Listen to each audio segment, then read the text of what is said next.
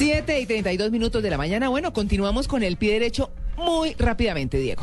Eh, rápidamente, María Clara, bueno, el decimocuarto Festival Iberoamericano comenzó ayer. Estoy hablando Sí. del Festival de Teatro de Bogotá, donde todos tenemos que participar, todos tenemos que ver. Excelente programación, estoy leyendo Uy, aquí. pero no, pero es que usted tiene a toda hora en muchos sitios Sí. y muchas opciones. Sí, Y además pagando y sin pagar. que es lo mejor, ¿no? Exactamente, Eh, exactamente. Es desde lo más 30 mil pesos. Y, y gratis obras de circo, cabaret, musicales, espectáculos de gran formato. Brasil es el invitado de honor en esta nueva versión de este Festival Iberoamericano de Teatro. Ayer habló a, abrió.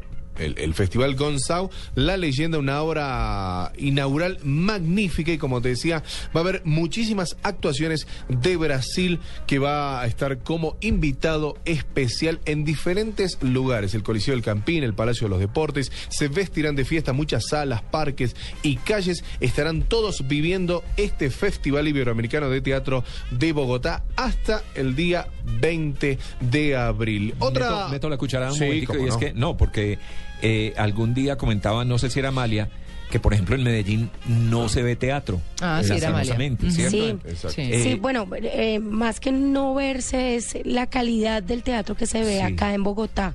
Sí, claro. Y yo creo que lo ha impulsado mucho este Festival Iberoamericano de Teatro, Eso ha sido precisamente, ¿cierto? Sí, sí, importantísimo. sí. Es que si usted se acuerda, Tito, de las primeras versiones, Tito Diego Amalia, de las primeras versiones de- del festival, pues bueno, al principio se hacían muchos esfuerzos. Fanny Mickey, que es lo que hay que reconocerle, se paseaba a todas las empresas es. consiguiendo presupuestos y lo batalló tanto. Y miren lo que es hoy, porque internacionalmente tiene mucho valor también. Lo que pasa es, eh, eh, y para donde iba yo, es que un- uno el teatro, yo no sé si es porque en el colegio lo ponían a hacer a uno unas obras muy aburridas. Eh, o no eran, actor, Eran Tito. como declamando las Sí. obras de teatro de esa época. Pero apenas llegó este festival y nos mostró que el teatro tiene tanta riqueza, tanta variedad, tanta luz, tanta, no sé, vestuarios, Muy versátil, puestas sí. en escena diferentes, ¿cierto? Se vuelve, el teatro no es esa cosa chapada a la antigua y... y, y ¿cierto? No, hay con sombras, con personas, o sea, hay de todo. de todo, con fuego. es Eso- eso es lo que- Sí. es muy rico. Sí, sí, sí. Es muy rico. Eso es lo que Tito, María Clara y Diego, por ejemplo, pues eh, mencionabas eh, tú, Tito, que no se veía en Medellín.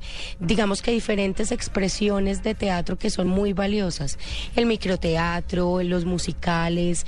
De pronto ahora está muy de moda el tema de los stand-up comedies y eso es lo que más se ve en Medellín, ese tipo de teatro. Sí se ve y es chévere, obviamente muy válido, pero la calidad del teatro que se ve, por ejemplo, ahora, no. Y como di, Y año, menos la, la del Festival Iberoamericano. y año tras año cómo va sumando, ¿no? Ajá. Compañías colombianas, 36 se van a presentar Buenísimo. en sala. Y ayer Ana, Ma- Ana Marta Pizarro fue la encargada de dar la bienvenida a este festival y por supuesto recordó, como bien decías María Clara, a Fanny Mickey siempre presente en cada acto y en cada Total. festival.